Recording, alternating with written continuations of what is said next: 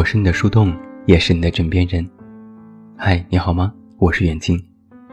公众微信搜索“这么远那么近”，每天晚上陪你入睡。新书故事集《我该如何说再见》全国上市，也期待你的支持。我和一心认识是通过一个 APP，那个时候还没有现在这么发达的音频网站。有一款当时非常热门的短音频 APP 叫啪啪，一心是运营，我是用户。每天做的事情就是说两分钟的话，再配上一张图。后来关注的粉丝多了，一心找到我，叫我男神，给我推热门和首页。一来二回就这么熟悉了起来。一心是个大大咧咧的姑娘。快人快语，有事没事借着聊工作的机会和我闲扯。他特别喜欢猫，经常在网上撸猫。找到好看的图就发给我，我就回复好萌啊，好可爱呀。一心养着一只灰白渐层的英短，是她男友买的，叫骚货。我第一次听到这个名字，正在喝水，结果一口水就喷到了屏幕上。我咧着嘴问他：“怎么给一只这么可爱的猫咪起这么恶俗的名字？”一心也表示很头疼。没办法呀，本来我想给它起名叫冠军的，毕竟是纯种赛季的后代。可我男人教了他两天骚货，他就只认这个名字了。我摇头表示这名字很违和，和一心一样违和。过了大半年，一心说要辞职了，网络环境风生水起，整个团队大换血，老板早就开启了其他的项目，他要南下广州去做服装。一心给我打电话说：“我下周就要走了，你不来见见我吗？”我在冬天的寒风里风尘仆仆地赶到七九八，一心给了我一个大大的拥抱。领我上办公楼去啪啪的总部。偌大的办公区只有几张办公桌，俨然一副要倒闭的模样。一心神秘地对我说：“我们部门的老板跑了，员工也跑了，你也别玩那个 APP 了，要关门大吉了。”一起吃火锅的时候，我问他：“怎么会想起去广州，还做服装？”这明明不是你的爱好呀！一心的表情隐藏在了沸腾的水蒸气里。我男人要回家做厂子，我就回去帮他喽。过了一会儿，他又说：“反正当年来北京也是为了他，没差的。”匆匆一面之后，一心就和男友去了广州。从他的朋友圈里。看到他每天各种的跑场子做样衣，忙得不可开交。有时简单聊几句，都会以“我要去忙了，再聊”告终了。朋友圈里也总能看到骚货的照片。那只纯种的英短从北方迁移到南方，最开始竟然水土不服，住了一个多月的宠物医院。一心焦急地四处询问要怎么治，我们却在疑惑，怎么猫也会有人类的病症？他说：“它不是猫，不是动物，它是我的伴儿，我的姐妹。”我打趣他：“现在更像是你的祖宗吧。”后来骚货的病终于痊愈，一心却瘦了一大圈。他说：“现在给只猫看病都这么贵。”花了两万多，输个液都要好几千，实在是也太金贵了。我说，自己撸的猫，跪着也要撸完喽。一心否定说，才不是，当初养猫是我男人要养的，我其实更喜欢狗，只是养都养了，总要负责吧。我真是一把屎一把尿把它拉扯大的。眼看他又要开始胡诌，我赶紧打岔：“你男人呢？你们还挺好吧？”一心说：“就那样呗，在一起好几年了，能有什么变化？凑合过吧。”我哈哈一笑，这可不像是你的作风啊。一心说：“我对感情本来就是得过且过的心理呀，踏踏实实的也就挺好。”后来不知怎的，我和他就渐渐的疏于联络。许是平日生活里再没有交集，光靠着朋友圈点赞评论，也勾不起单独说话的欲望。异性渐渐的从我的生活当中退出了。偶尔过时过节，我会给他发个红包，顺便再看一眼他的朋友圈。依然是各种仓库，各种衣服，猫，男人。我忽然想起很久之前我问过他这样一个问题：你怎么从来不发自己的自拍？如果几年不见，我都怕自己不认识你了。一心摆摆手，长得丑的人不配自拍。今年春节的时候，我生病在家休养，闲来没事写了几篇爱情故事发到网上。一心突然来找我，说看哭了。我还没回复，就习惯性的先翻朋友圈，发现他设置了好友三天可见，最近动态也寥寥无几。我问他：“你最近好吗？”他答非所问：“我回北京了。”我发觉一连串的惊叹：“怎么回了北京也没告诉我，也不聚聚，你还拿我当朋友吗？”我在这边瞎激动，一心倒是不咸不淡。刚回来，谁还没说呢？我心里狐疑，到底出什么事情了？一心给我回了语音，瓮声瓮气的。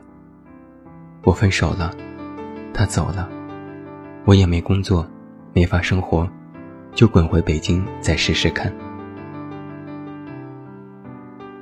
后来我和他打了两个多小时的电话，这才知道，我们疏于联系的这近一年半的时间里，他发生了怎样的变故。先是丢了工作。服装厂因为制造高仿皮具被取缔，自己差点受牵连坐牢。好容易摆平了官司，男友又提出分手，原因是家人不同意，给他相亲，认识了一个更年轻漂亮的姑娘，都要准备订婚了。一心在电话里说：“到头来，他们都圆满了，就剩下我一个人灰头土脸。”我在电话这头气得痛骂渣男，这样的人不值得，分了也好，早断早省心，不然以后更是麻烦。你要想开一点。一心说：“可我还是很爱他的呀。我和他在一起五年，什么都为他，完全丢掉了自己，他怎么就狠心走了呢？”听到这样的话，我才想起了一些事情。一心来北京，是因为男友要来北京打拼。一心做运营，是因为男友喜欢她坐办公室。一心去广州，是因为男友要回家工作。一心养猫，是因为男友最开始喜欢。就连她的朋友圈里，都是厂子如何，工作如何，男友如何，猫咪如何。我很少看到她说。我如何如何，我想怎样怎样。我换了个话题，问他：“骚货呢？也跟着你回来了吗？”一心说：“丢了。分手没多久就走丢了，找了好久都没找到。”我不敢相信的反问道：“丢了？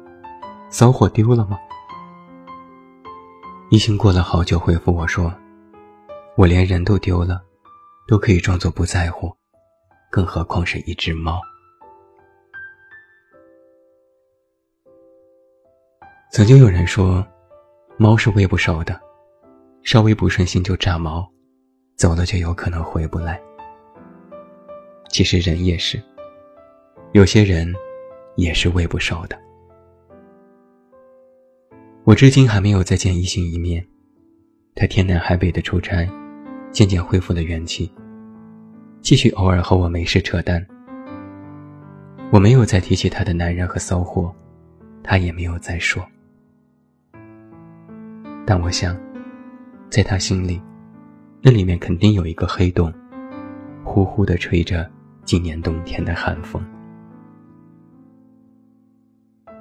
很多人对失去的事情念念不忘，就像是曾经的想念一般执着用力。但是到头来，都是一场空欢喜，白白耗费了光阴。走这件事很容易，留这件事却很难。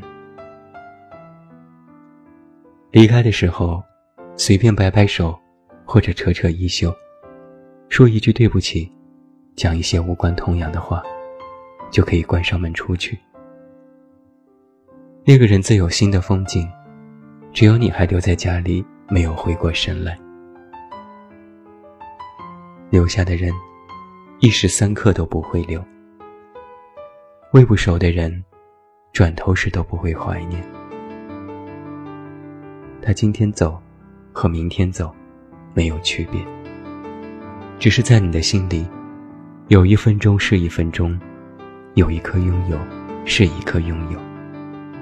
哪怕下一刻就要分别，就把此刻当做了永远。